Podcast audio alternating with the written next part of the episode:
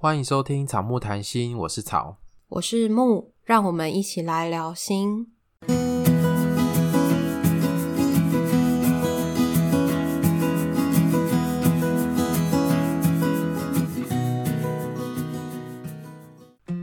最近我跟草在 FB 上面看到了台湾性别平等教育协会发起的活动，然后我们聊了一下，想说，诶，叶永志的部分不晓得大家认不认识呢？在心理师的圈子里面，大家对于他是蛮熟悉的，因为叶永志在性别平等教育的推动上面有一个很重要的意义。那今年的四月二十号是叶永志逝世的二十周年，我们想说借由今天的节目来跟大家聊聊关于叶永志，还有台湾的性别平等教育。哎，那你听过叶永志的故事吧？有啊，那你可以说说看叶永志的故事吗？我想应该有些人还不太知道叶永志的故事。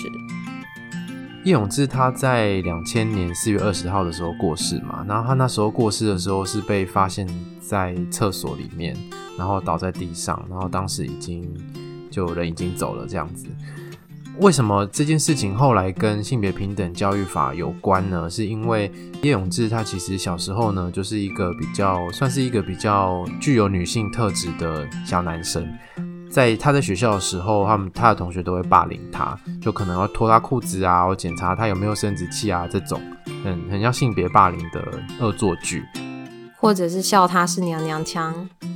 对对对，就就各种各种欺负他这样。那后来他就不敢在下课的时候去上厕所，因为如果下课去上厕所，同学就可能在厕所脱他裤子。所以他都会趁上课的可能，比如说最后五分钟、十分钟，他就会先跟老师说我要去上厕所，然后就去上厕所了。这样，那他的那次举手跟老师说上厕所，然后真的去上了厕所之后，他就没有回来了。他他那时候可能因为地板湿滑，然后他可能有可能在里面滑倒，可能撞到，结果后来就昏迷了。这样，大家会觉得，如果他今天没有遭受到这些性别的霸凌的话，他可能就不需要在。上课的时间去上厕所，那也许他如果跌倒的时候，旁边有同学也去上厕所的话，就可能会发现，那就可以及时的呃请人来帮忙，呃抢救他之类的。所以后来就催生了性别平等教育法，让大家开始去重视性别气质和多元性别的这个主题。那我第一次听到这个故事，应该是在我念硕班的时候，因为那时候。我们上课的时候，老师就是有大概提到叶永志的这个故事，然后有讲到性别平等教育法这部法律。嗯，我当时听到的时候觉得还蛮难过的，因为就是它好像是一件一件不该发生的事情，所以我觉得还蛮可惜的，一个生命就这样子离开了，而且他是因为在学校受到很多的欺负跟霸凌。对。第一次听到的时候，已经忘记是什么时候了。但我记得那时候其实觉得很难过，因为在我们的身边，可能也都有像叶永志特质的同学存在，或是朋友的存在。你是说比较像男生的女生，或者比较像女生的男生，类似这种吗？对，那些跟所谓的男性阳刚特质比较不一样的男性，嗯，所以会觉得。自己在跟他们的互动里面，其实大家都是好朋友，这样就会想到在以前求学的时候，一些比较女性特质的男生，可能就会被同学嘲笑啊，或者是有要拉他去阿鲁巴。不晓得大家有没有听过阿鲁巴？我是没听过啊，什么是阿鲁巴？怎么可能？你没有听过？假装自己没听过这样。好了，阿鲁巴其实就是。把男生抓起来，然后用他的身子去去撞墙壁或者撞柱子什么之类的。对，然后记得当时蛮红的偶像剧《麻辣鲜师》里面也蛮多这样的桥段。里面有阿鲁巴桥段。天哪，真是最坏的示范。对，但当时其实不知道这个行为，其实对于。被阿鲁巴那个人其实有很大的伤害，只是大家看的时候会觉得很好玩。嗯，对，直到了现在二十年了，那你现在在听到就是叶永志的故事的时候，你有些什么样的想法和感受啊？二十年了，其实我觉得我们的社会有慢慢的在进步。对，我觉得有慢慢在进步，而且也越来越多的公众人物或是政治人物是注重性别平等这个主题。对啊，所以我觉得其实是。看到这二十年来性别平等教育法的推动，好像是对我们的社会是有一些改变的。那我其实自己在当心理师的过程当中，我其实也有感觉到这件事情在改变。就比如说，大家对于性别平等的嗯概念是越来越清楚。那尤其是现在的年轻人，就是我说年轻人，就是大概大学以下的年轻人，他们其实。他们的想法，我觉得是还蛮具有性别意识的，而且他们多数对于这种性别气质啊，或者是性倾向跟主流不一样的人的接纳度，是比以前还要高的。其实是在性别平等推动上面，还有一些成效。你有感觉到有一些成效？我觉得有，只是说够好了吗？我觉得是还没，就是还是有很多。觉得其实还有需要努力的部分，对对，还有很多需要努力的空间。那你呢？你你在二十年后再听到这个故事，你有什么感受或想法？我觉得，即便到了现在，再听到叶永志的故事，我觉得心里还是会很难过。哎，虽然已经听过了这个故事，但每次听到类似的故事，或者是听到有类似像叶永志这样子的人在群体里面受了一些伤，还是会很心疼。因为其实对我来说，我知道这就是一个他的特质嘛，就是每个人其实都可以有自己的样子，只是他的样子刚好跟传统预期性别的角色的样子不太一样。所以其实我们这个社会还是需要教育的啦，就是还是需要告诉大家说，每一个人其实都可以不一样，那这个不一样是美好的，不能因为别人跟你不一样而歧视他，或者是欺负他、霸凌他等等。或许大家不知道怎么去面对这个不一样，而有一些比较不好的对待。所以在叶永志离开之后啊，其实他对于性别平等教育有一个很重要的意义。在二零零四年的时候，性别平等教育法设立。那有了这个性别平等教育法以后，我们就有一个比较明确的法律可以依循。那它里面对于性侵害、性骚扰、性霸凌，它都有比较明确的规范。我觉得这部法律最重要的意义是教育啦，因为它推行的呃地方是在学校嘛，所以就是要让我们的学生都能够理解性别平等的意义，然后消除性别歧视。除了刚刚草说到的之外，其实性别平等教育法里面也有提到了关于性别认同还有情感教育的部分。不晓得大家有没有印象？前阵子口罩事件很夯的部分，阿中部长戴了粉红色的口罩，因为有家长跟阿中部长反映说，小男生不敢戴粉红色的口罩去上课，可能会被同学嘲笑。那时候掀起了一阵粉红热潮，各个 FB 粉砖都开始变成了粉红色。我那时候也有被洗版诶，我的 FB 啊、IG 上面大家都会穿粉红色的衣服啊，或者是拿一些粉红色的东西，整个就是很粉红。其实那时候也是让我们去想到说，哎、欸，的确真的现在的性别平等教育很认真在推动，但是有些时候好像还有一些可以进步的部分。为什么粉红色会跟性别有关呢？男生为什么不能用粉红色？所以表示我们这个性别刻板印象，其实还是在社会上还是蛮普遍的。对，今天录音的时候有一些过敏，一直在打喷嚏，所以今天的鼻音可能会比较重，声音比较性感一点，但大家可以再见谅。好吧，好，那性感的木，诶，那我蛮好奇的，你从小到大的求学过程当中，你有受？你有上过跟性别平等教育有关的课吗？我其实没有什么印象诶，在讲这一集的时候，其实发现其实法规有规定，在中小学时期每学期要上四小时的性别平等教育相关课程。可是我完全没有什么印象，小时候有上过这样子的课程。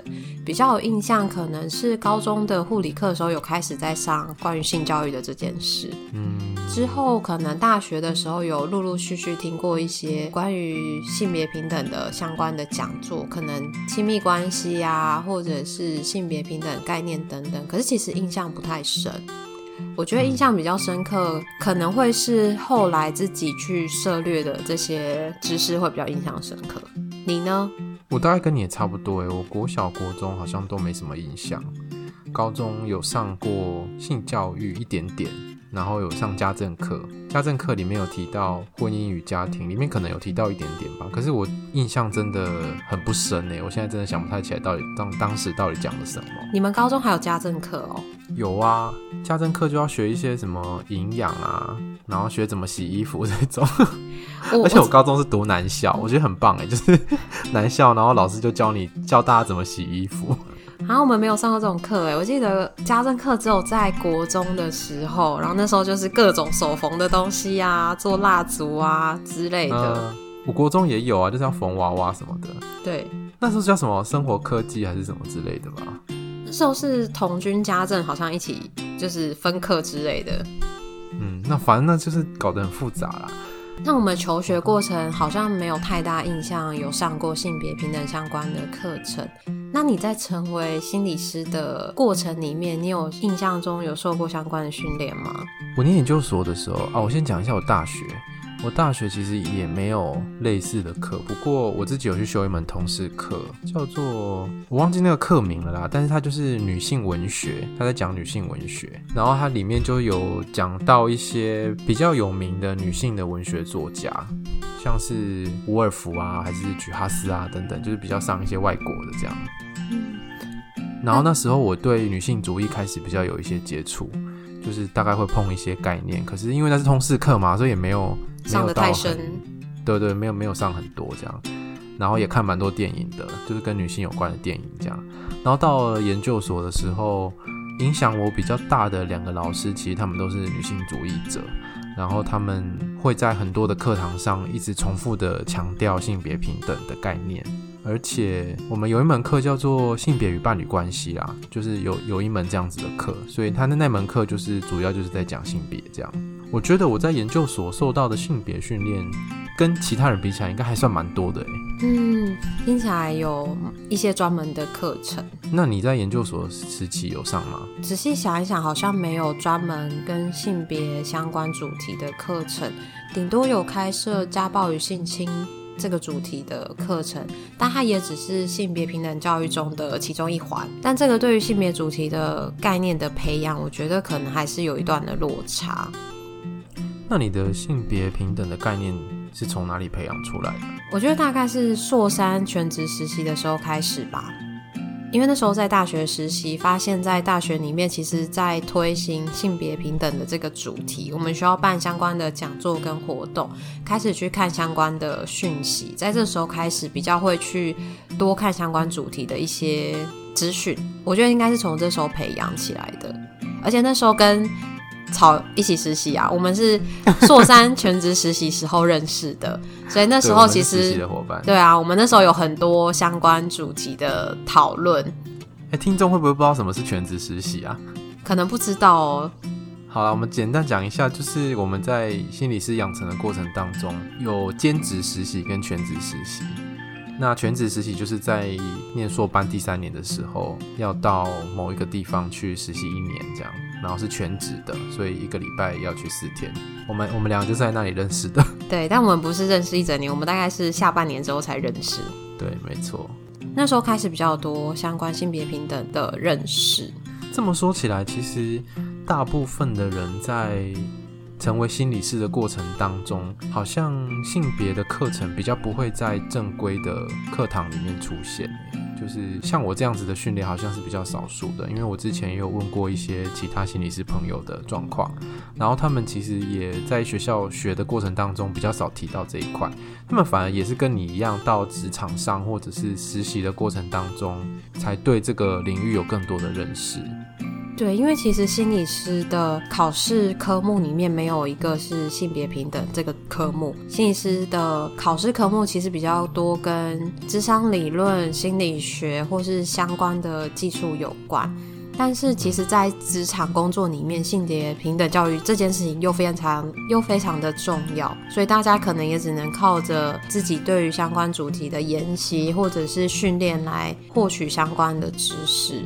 我印象中，我那时候在读书的时候，老师会很鼓励我们去参加同志大游行，然后如果有去参加的话，就可以加分，加多少分？嗯，好像总成绩会加一分还是两分？我觉得好像还蛮多的。对，是加总成绩蛮多的。对，所以你那时候有去吗？我有去啊。然后我们学校还会组一支游行的队伍，在就是在在游行的过程当中，我们学校有一支队伍，我们有出一支队伍，我觉得还蛮酷的。然后老师老师如果有空的话，也会一起去。所以在那边我就觉得，哎，还玩的蛮开心的。所以他是鼓励。你们科系的同学去参加社会运动，对，因为如果我们知道像叶永志这一类型的个案来到我们面前，可是问题不是在他，而是在这个社会对于性别平等概念的缺乏，所以他的同学才会欺负他嘛。我们需要改变的其实是社会啊，其实不是叶永志这个个案。那这个社会其实就会一直制造出这样的个案到我们手上来，所以。我们老师其实那时候也很鼓励我们要走出智商室，就是不要只在智商室里面做智商，其实应该要走出来，走到社会，走到外面，做一些自己的影响力去改变。对啊，所以我们那时候也真的都会去参加游行之类的，从环境、从社会上去改变这些制度，其实真的蛮辛苦的，也需要花一段时间。你看从。呃，叶永志逝世到现在二十年了。虽然说性别平等有一些进展，嗯，可是其实还是有很大的空间可以再有更多的进步。那草，你觉得就是目前你认识或是我们身边的心理师，大家都是有性别概念的吗？我不知道是不是我同温层还是怎么样哎，我觉得大部分人是有，呃，可能或多或少啦，大家至少会有基本的比较一致的看法，是觉得性别平等。这件事是重要，而且大家对于性别刻板印象可能也会有一定程度的觉察。嗯，我身边的也是觉得大家对于性别平等的概念其实都是有一定程度的认识，对于多元性别也是蛮包容跟接纳的。不知道是不是跟年龄层有关，但是听到的是还是有一些比较年长、比较资深的心理师对于这些主题其实是比较没有太多的涉略，或者是不是这么的支持。但也因为都只是听说，没有实际的接触，也不知道他们就是他们的状态到哪边。对，有时候就会听过一些比较扯的事情，比如说在智商的时候，就会带着同志的个案一起祷告，想要改变性倾向这样子，有类似听过这种的。可是我觉得这个应该是少数吧，因为我认识的人几乎真的是比较少会做这样的事情。对，而且我们这段这段讲出来会不会被骂？不好说，但是我想比较资深的应该也不会听吧，而且我们也其实也不知道是谁啊，都只是听说。对，都只是听说。好啦，不过我觉得对我们来说要有一个警惕啦，就是性别的概念在我们做心理师工作的过程当中也是蛮重要的。对，他可能会在我们跟个案会谈的时候有一些影响。个案其实就是跟我们来谈的人，我们通常都会称他叫做个案或者是案主。如果我没有性别意识的话，可能在咨商过程中会让个案有二度的受伤，或者是加深了性别刻板化对他的影响。可能不知不觉中，我们心理师成为了迫害者。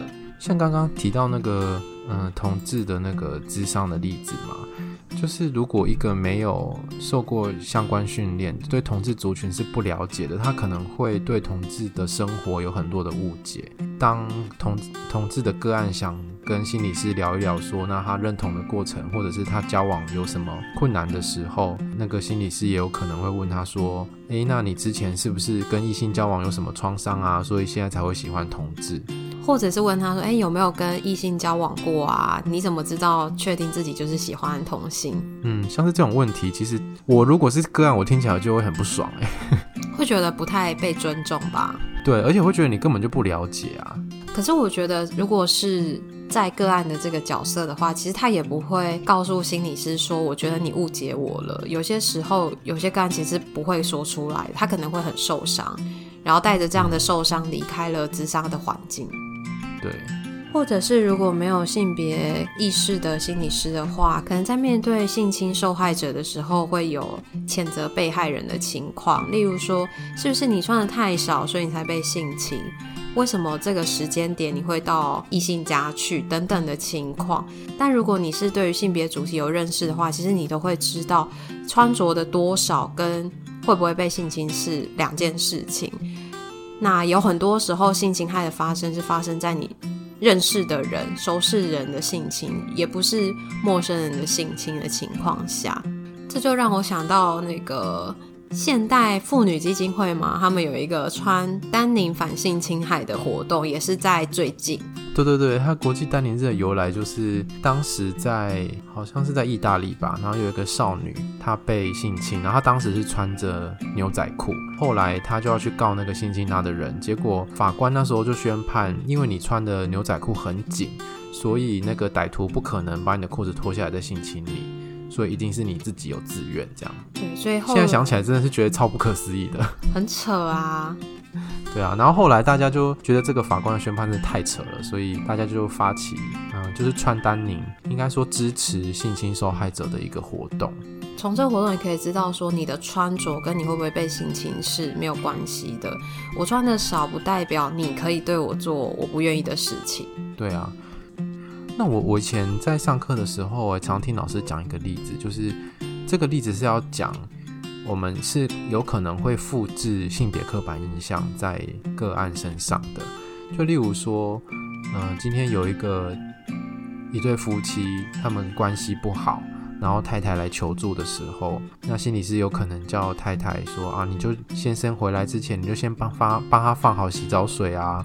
晚上再帮他多做点按摩啊什么的，然后对他温柔一点，更体贴一点，然后服从他，这样子看看你们关系会不会改善。就是给这样子类似的建议的时候，其实就是在复制这个社会对女性的要求，所以他就会让夫妻关系里面的性别分工更加的僵化。像是传统对于女性的期待，就是要照顾家庭，要分担比较多的家务。当心理是这样建议的时候，那个先生反而就更当大爷就好了。他其实就对于关系，他就不用再付出那么多努力。好像所有的努力都只在女性身上，然后好像是太太的责任一样。对，但其实，在关系里面，两个人都有责任，在家务分工里面，两个人都需要去共同的分担，不是只有女性需要去做所谓就是家里所有的事情，两个人是需要有一些讨论，有一些分工的。没错。今天我们谈到了蛮多东西的，不知道就是大家会不会觉得很严肃呢？我们好像不知不觉就会不小心讲得太严肃。对，可是其实我们想要从很闲聊的方式让大家了解这些很严肃的知识，我们自己讲起来就有点严肃啊，不知道大家听起来觉得怎么样？可以再欢迎留言告诉我们。对。我们今天从谈叶永志到台湾的性别平等的推动，也聊了心理师在性别平等主题的养成，跟对于有没有性别平等概念在智商的影响。那希望今天的主题可以让大家对于性别平等这个概念有多一点的认识，之后可以更加关注相关的讯息。那其实，在性别平等主题的部分啊，我觉得大家有机会的话，可以听一下蔡依林的《玫瑰少年》这首歌，或者是去看一下她有一年不一样又怎么样的纪录片，里面有访谈到关于叶永志的妈妈的部分。我觉得看到那个纪录片，即便到现在看了很多次，每次看的时候还是觉得起鸡皮疙瘩，很难过，很感动。对啊，我觉得很心痛诶，每次看都会觉得很能够体会他妈妈失去小孩的那种痛，然后他现在愿意站出来帮忙跟他小孩一样的少年少女们，对，觉得超感动。所以其实撇除了性别的这些气质，或是撇除了所有这些性别的东西，他其实都跟我们一样，都只是一个个体嘛，他其实就是人嘛。那不管他是怎么样，他其实都是需要被尊重，需要被有平等的对待。所以其实性别平等教育推动有一个很重要的意义，就是希望每一个孩子不要在成长过程中因为性别的部分有一些被歧视或是不当的对待，希望每一个孩子都可以快乐的成长跟学习。所以在现在的教育部长，不知道大家知不知道他叫什么名字？然后因为我们有在关注相关的讯息，然后这一任的教育部长叫做潘文忠，他其实对于性别平等的主题是非常的支持。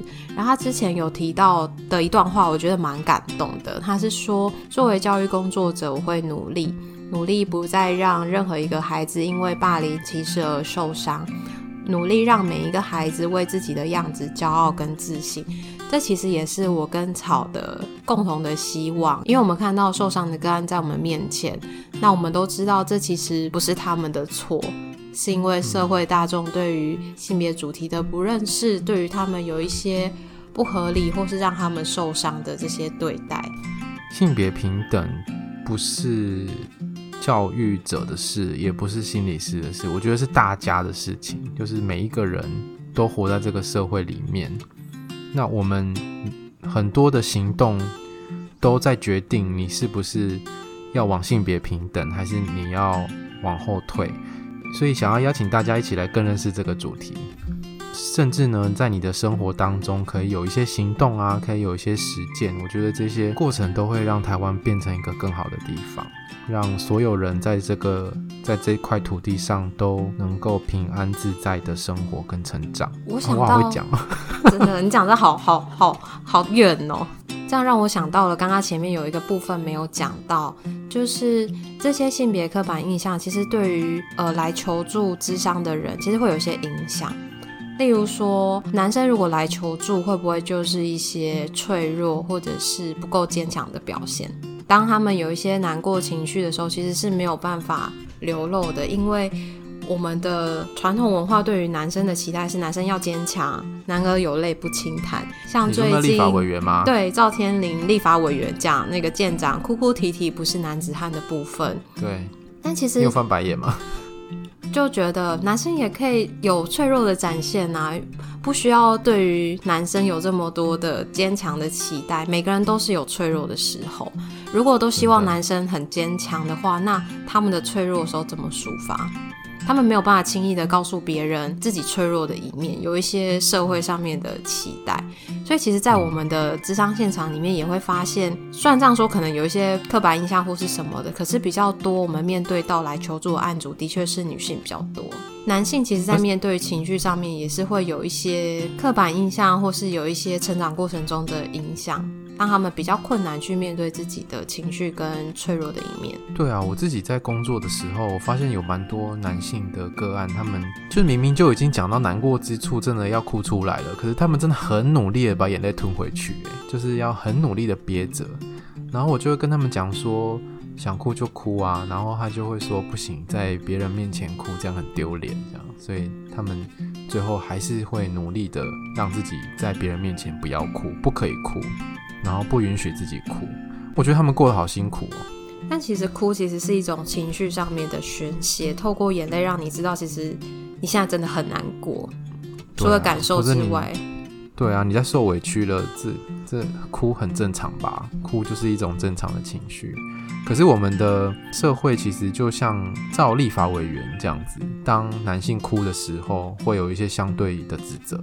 这应该是从小开始的吧，就是例如小男生跌倒啊，或者是有一些受伤的时候，就会跟他说不要哭，男生有什么好哭的，不准哭等等的。对，可是却不会这样跟女生说。对啊，对，面对女生哭的时候，可能会给她呼呼秀秀啊，跟她说没事没事，不要哭。可是对于男生的时候，就是不同的对待。没错，男生真的过得好苦哦。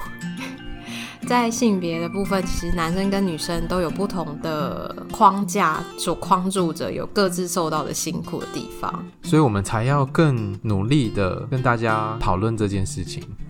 所以其实大家可以从身边的时候做起吧，有一些小小的部分，大家其实都可以去对于性别平等有相关的帮忙。例如说，像阿中部长做的就很好啊，就是让大家知道说，其实男生也可以戴粉红色。所以，当你如果遇到身边人说哦，男生为什么要穿粉红色的时候，其实你也可以说粉红色很好啊，我觉得你穿起来很好看，让那个人知道，或者是让其他人知道说，其实颜色没有性别之分，可以表达你对于这些别人评论的看法，让他知道说，其实还有其他的。可能，我们今天的主题就到这边喽，谢谢大家的收听。如果你喜欢我们今天的分享，欢迎分享给你身边的朋友，不要忘了追踪我们的 FB 跟 IG。然后，如果有任何的想法，或者是你有一些感想，或者你听到一些故事很值得分享的话，也欢迎留言告诉我们哦。那我们今天就这样喽，拜拜，拜拜。